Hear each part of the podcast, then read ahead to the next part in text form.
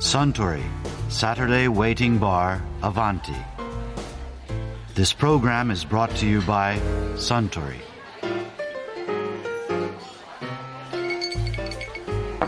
お待たせしました。ハイボールです。ああありがとうああ美味しいあああねえスタンスタンは正座は得意 ええよく言われますが、長時間でも苦になりませんよ。ああそれはすごいやそれでも最初に日本に来た時には少し戸惑いました。でしょうねもっと驚いたのは座椅子です。ん？座椅子？あんな形の椅子はアメリカにはありませんから、初めて見た時座り方が分かりませんでした。ああそうかもしれませんね。いや足を伸ばすものなのか正座するものなのかってね。そうだ。椅子といえば石川デザイン事務所の石川直さんがこんなお話をされていましたね。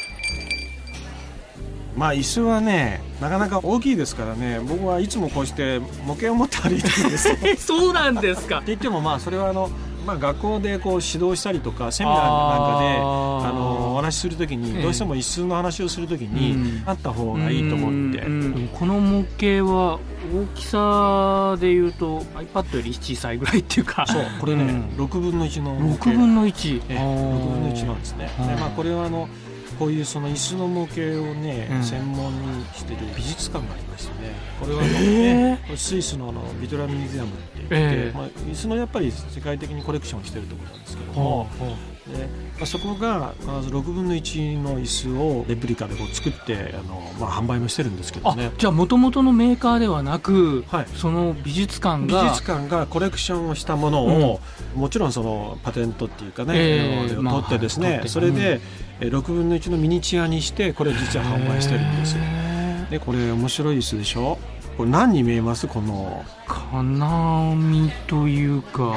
ね金網、ねこれあの実はあのエキスパンドメタルって言ってね、ええ。えまさに金網なんですけども、よく公園なんかのゴミ箱。ああはいはいはいはいはまさにまあ、材料なんですね。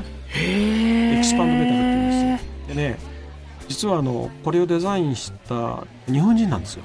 え日本人のデ日本人のザインですか、うんデザインへ倉俣史郎さんっていうね、はい。91年に他界されたんですけども、えその方がねとにかくあの身の回りにある見慣れた材料ーうん。誰も当たり前に見てるようなもので、うん。そのデザインをする、うん。ん。もちろんあのインテリアデザイン家具のデザインプロダクトもやってますからね、ええ。その中でこの椅子をね、えお作りになったんですよ。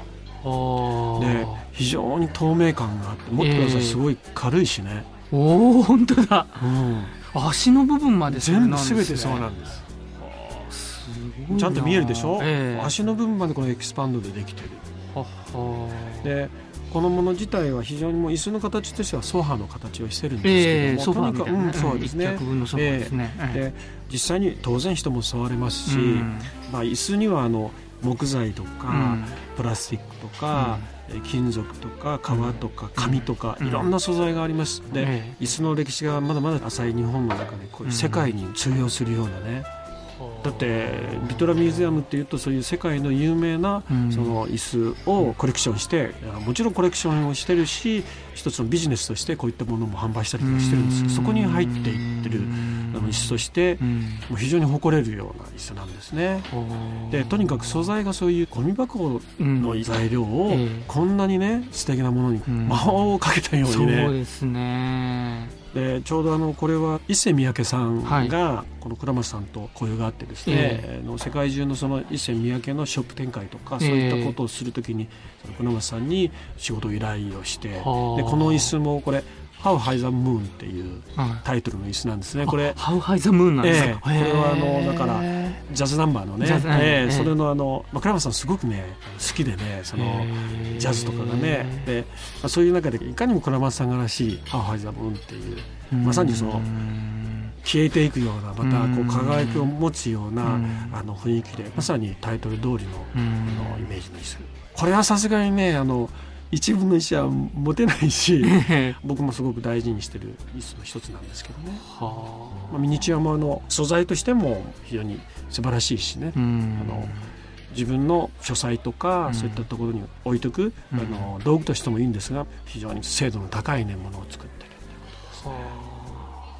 もう一つね面白いこのミニチュアがね、はい。これがかなりこう渋いんですけどね、えこれバンブーチェアって言ってえ中国のね椅子でえ中国とかえ普通の家ええ。の本当に古いあの普通の庶民の家のね、うん。玄関に必ずある椅子なんですねこの竹の椅子っていうのは。で大体ここにおばあちゃんが座って、ええ。まあ 玄関というか軒先かなんかでね こそう座ってたりとかして進んだりとかしてる人いますよね。でまあ大体こういうものであの将棋じゃないけどゲームみたいなのでこうやってる だからえ。本当に庶民のね竹の椅子なんですね。え。何の変哲もない何のも変哲もない、うん。ところが日本はほら椅子って言っても大体50年ぐらいの歴史しかないけども、まあ、中国はうん。明の時代からもずっと古い椅子の文化なんですね、だから庶民の椅子はオフィスとかで使ってるような椅子とは違うけれども、うん。こういう素材も違いますね、うん。あっちの方はだってかりんだとかね、ええ非常に名木で作ってるけども、でまあいろんな装飾が施されてっていうでもこの庶民の方は竹っていうね、うん。非常にもうどこでもあるような、はい。それで作ってるんですけども、実はこれ僕は上海にあの仕事で行った時にですね、あるお店で見つけたんですけども、え竹の椅子のねミニチュアって見たことなかったんですよ。で竹の椅子も買おうかなと思うけどまあいつでも買えるなと思うぐらいに、まあそんな高いものないですよね。ないですないですでこの椅子を見つけた時にあれ？と思ってうん。珍しいなとえ思って、うん。で値段書いてないんですよねああいうとこ。椅子のお店なんですかそれは？家具のお店でしたね。ああなるほどだからその明の時代の,、はい。その椅子とか、ええいろんなそのまあ椅子がいっぱいあるところにあったんですね、で値段書いてないから、うん。これ売り物って言ったらね、一瞬こう曲がってええ。売りますよと。これ、ね、値段いくらなの？ってええ。値段気になるじゃないですか、このままいいなと、え。そしたらねその横にねあの実物のこれ竹じゃないですよ、ええ。実物のちゃんとかりんのあのねあのシノアの椅子があってね、それがもうだから10年ちょっと前だったけども、え現地の価格からすると、まあ、そこそこいい値段だったんですよね、うんうん。椅子が。でこれいくらって言ったらそれより高いって。えええ あ。うん。でねなんでこんな高いの？っていやこれはもうね隣にあるのはその今作ってるうん。椅子だし、うん。まあ、こういう値段だけどこれはもう非常に価値があって古い。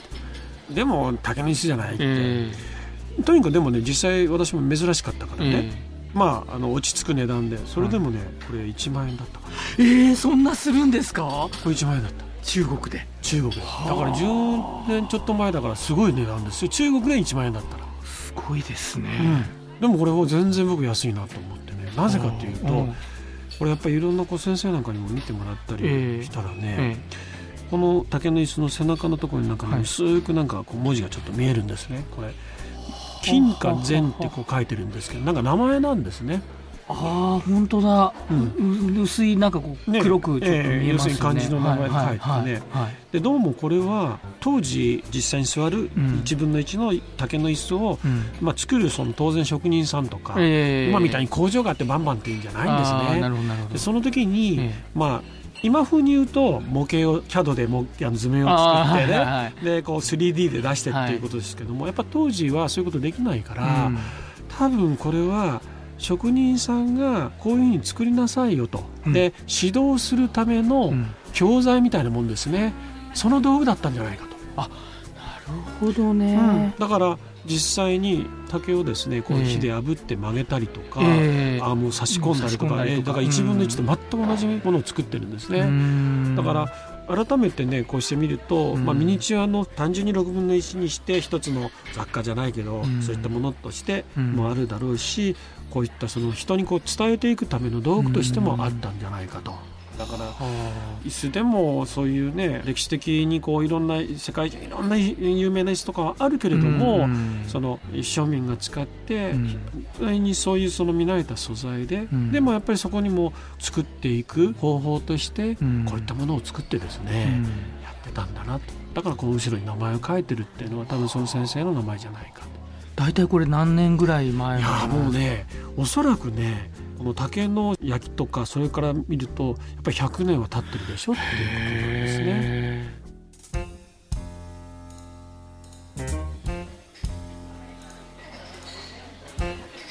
へいやー石川さんのお話面白かったですね。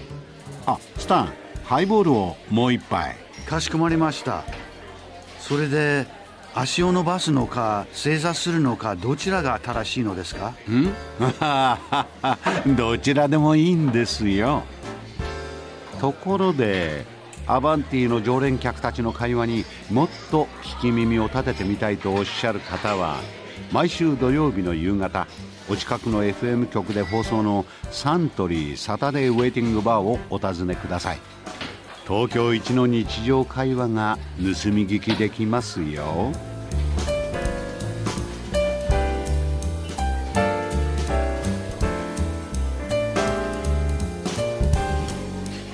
Suntory Saturday Waiting Bar Avanti. This program was brought to you by Suntory.